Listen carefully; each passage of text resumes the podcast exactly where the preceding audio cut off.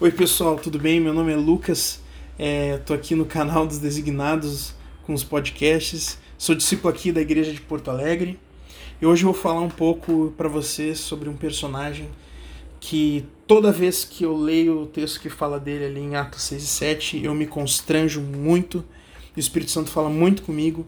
É, e essa pessoa é Estevão. Uh, só falando aqui, então, eu tô gravando esse podcast no final de tarde, tá lindo, bem o horário que Deus ia estar com Adão no Éden. E só falando que eu acho isso maravilhoso. É muito bom estar falando a palavra com vocês, com essa vista linda aqui do prédio. Mas ok, sem mais delongas, vamos lá.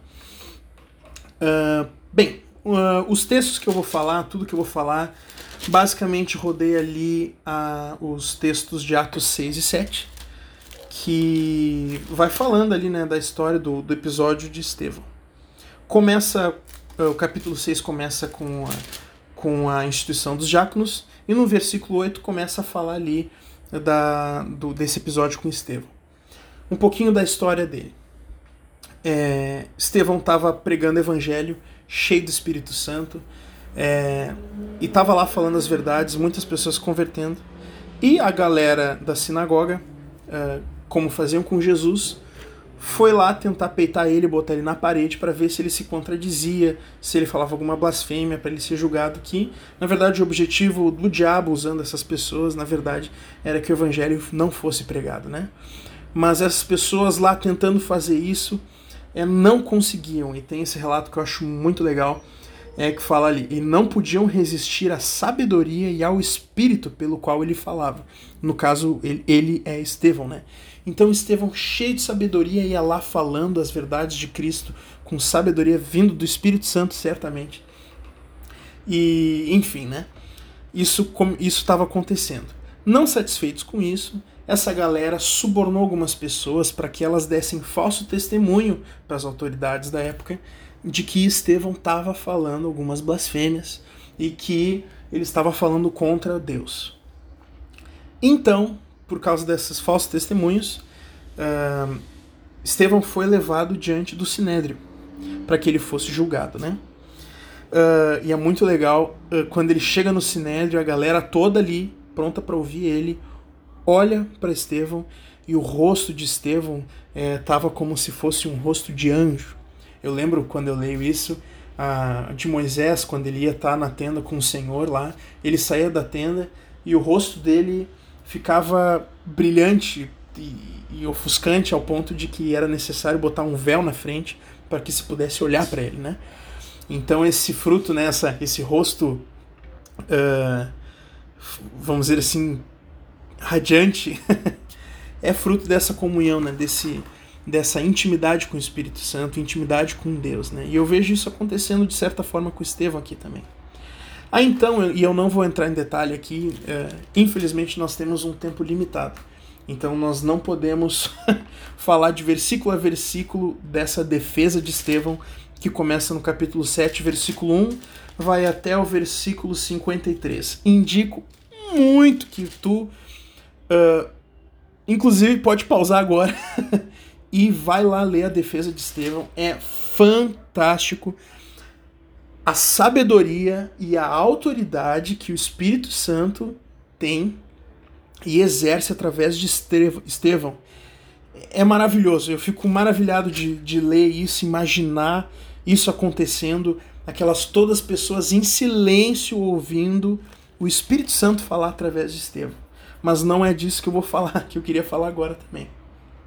Então Estevão vai lá, põe a sua defesa, e nessa defesa uh, o Espírito Santo, através dele, expõe pecados e, e, e um coração né, errado do, do sinédrio, das pessoas que estavam ali, das autoridades. Né? E por causa disso, toda aquela galera fica muito indignada. E o pessoal começa, quando o Estevão termina a defesa dele, o pessoal começa a gritar, ranger os dentes. Tenho certeza que até a gente rasgou umas roupas lá, deve ter rolado algum soco lá, de tão brabo que o pessoal tava. E daí, nesse contexto, Estevão, cheio do Espírito Santo, versículo 55, fitou os olhos no céu e viu a glória de Deus e Jesus que estava à sua direita. Aí então Estevão fala: Eis que vejo os céus abertos e o filho do homem em pé à destra de Deus. Daí, gente, a galera enlouqueceu. Pegaram Estevão, arrastaram para fora da cidade. Certamente enfurecidos, né? Porque quando essas pessoas, os inimigos da verdade, são confrontados com a verdade, essa é a reação, né? Então, eles ficaram enfurecidos, levaram Estevão para fora da cidade e começaram a apedrejar ele. E agora eu vou entrar, na verdade, no assunto que eu mais queria falar, que é os dois versículos finais que Estevão, né, da fala de Estevão ali, antes dele falecer. Uh, enfim, enquanto ele está sendo apedrejado, quase morrendo, ele fala: Senhor Jesus, recebe o meu espírito. Então ele sabia que era isso. Era ali, era, era o fim dele, ele ia estar tá com a glória do Senhor, ia pessoalmente estar tá lá. Ele já sabia que era o momento dele morrer e ir para o céu. Mas daí, então, daí no versículo 60, então ajoelhando-se, clamou em alta voz, lembrando que ele estava quase morrendo. Isso foi a última coisa que ele disse antes de, e fez antes de morrer clamando em voz alta de joelhos, sendo apedrejado. Isso que ele disse, em voz alta: Senhor, não lhes imputes este pecado. Não lhes impute significa não lhes dê a responsabilidade deste pecado. E ele clamou isso e com essas palavras adormeceu. Eu quero que tu, ouvinte, pare comigo e, e pense numa coisa. Uma pessoa, quando está no fim da vida, a gente fala muito, né? A gente vê muito por aí as últimas palavras, é, as últimas palavras gravadas em, em, em livros, é dado muita importância para as últimas palavras da pessoa antes dela morrer. É dito como as coisas mais importantes que ela disse. É um resumo da vida, assim, um resumo de tudo, assim. E o que ele falou foi: Senhor, essas pessoas que estão me apedrejando, essas pessoas que mentiram contra mim, falaram que eu estava fazendo blas falando blasfêmias, mas não estava. Essas pessoas que estão me apedrejando aqui, não, não, não faz com que elas paguem por esse pecado que elas estão cometendo. Perdoa elas. Elas estão na ignorância. Eu imagino que foi isso que Estevão pensou. Um pouco parafraseando aqui, né? E com isso ele morreu. Então, nos últimos, na última força dele, no, no último fôlego, ele se ajoelhou, ajoelhou, e falou alto. Ele fala ali que ele clamou em alta voz: Não lhes impute esse pecado. E Saulo estava ali, né? Se vocês forem ver essa primeira, primeira vez que aparece ali. E Saulo consentia na sua morte. Então Saulo estava ali. Saulo certamente ouviu ele falando isso. Uh, que pode. Enfim, eu acho que é outro assunto que a gente pode falar depois. Mas. Uh, o que, que eu queria conversar com vocês. É esse, é, é, é, é ver comigo, me acompanhar nesse coração que Estevão tinha, completamente convertido, completamente cheio de Jesus, cheio do Espírito Santo e o mais importante, completamente parecido com o coração de Jesus. Se a gente pensar um pouquinho, a gente vai se lembrar de outra pessoa que à beira da morte falou a mesma coisa. Jesus, quando estava sendo crucificado, ele falou: Senhor, perdoa-lhe, perdoa essas pessoas, porque eles não sabem o que estão fazendo. O que que esses dois corações têm em comum? O coração de Jesus e o coração de Estevão, né? Que na verdade é o coração de Jesus aqui. Eu estou falando do exemplo de Estevão, mas no fim das contas a gente está falando de Jesus. Esse é o coração de Jesus, esse é o coração do Pai, que ama o pecador, mas não ama o pecado ele condena o pecado. Mas o pecador, pelo sangue de Cristo, ele é salvo. Então Estevão viu ali, ele não viu pessoas que estavam fazendo injustiça com ele, ele viu pessoas que estavam sendo enganadas. E pessoas que poderiam se arrepender dos seus pecados e voltar para o Senhor. E esse coração me constrange e, enfim, resumindo, né, uh, o que que isso fala comigo? Isso me fala muito. Agora vamos entrar na, na nossa conversa. Pra, peço que tu me acompanhe. Agora já dei todo o contexto, tudo que aconteceu. Agora vou, vou puxar para o dia de hoje, né? Justiça própria é um negócio que a carne, meu Jesus amado, é complicado. Ah, eu nem vou entrar em assuntos políticos aqui, né? Mas, bah, tal autoridade falou isso, tal autoridade tomou essa decisão, que injusto, não faz sentido, eu faria melhor, uh, isso me prejudica.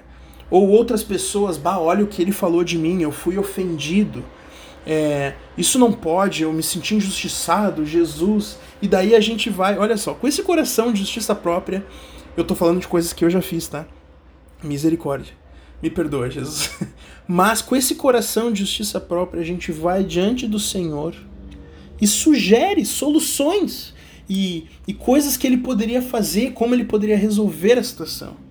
Nós, na nossa imensa ignorância, a gente vai diante de Deus, bah, Senhor, castiga ele, porque ele errou diante de ti. E muitas vezes eu não estou dizendo que as pessoas, é, a gente faz isso sem, vamos dizer assim, sem razão, né? A gente fala isso porque as pessoas de fato pecaram ou fizeram alguma coisa errada ou de fato agiram com injustiça diante uh, de nós, né? Ou conosco.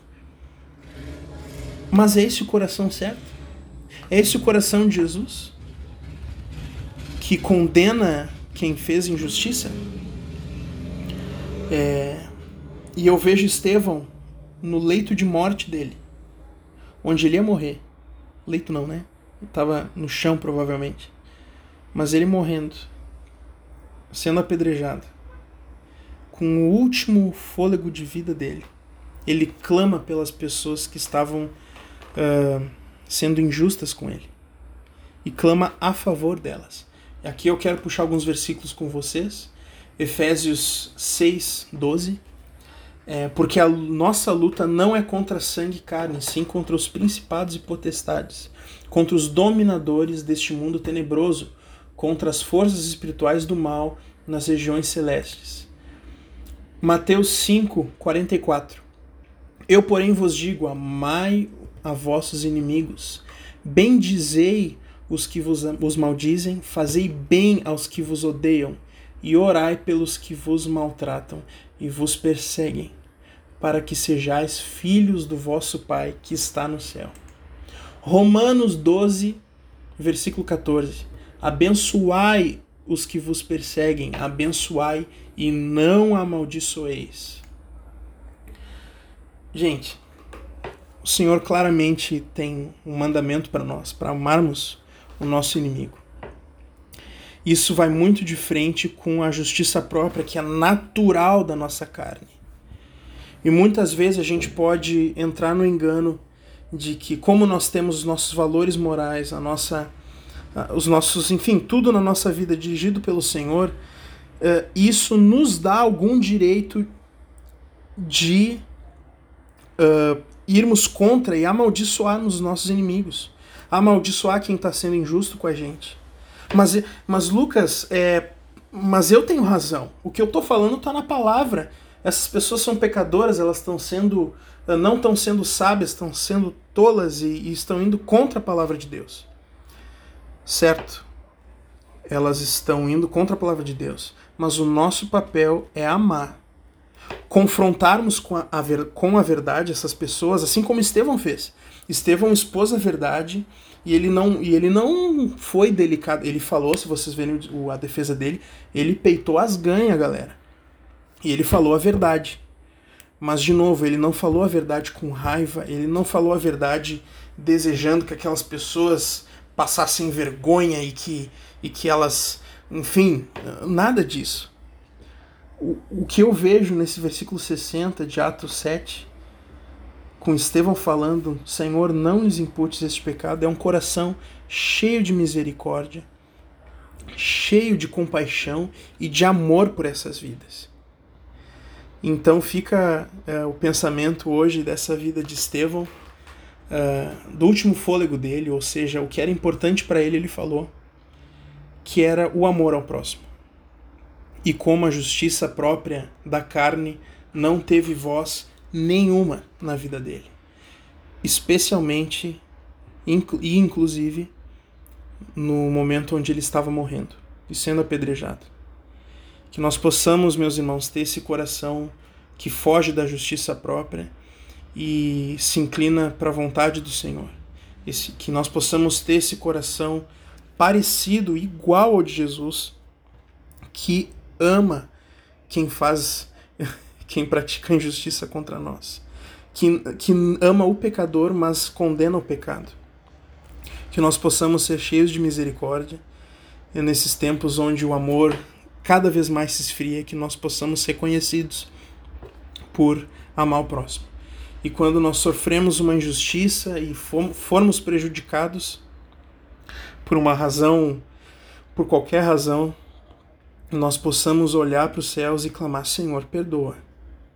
E que nós possamos ter esse coração sincero diante dele. Em nome de Jesus. Deus abençoe a todos e até mais. Um abraço.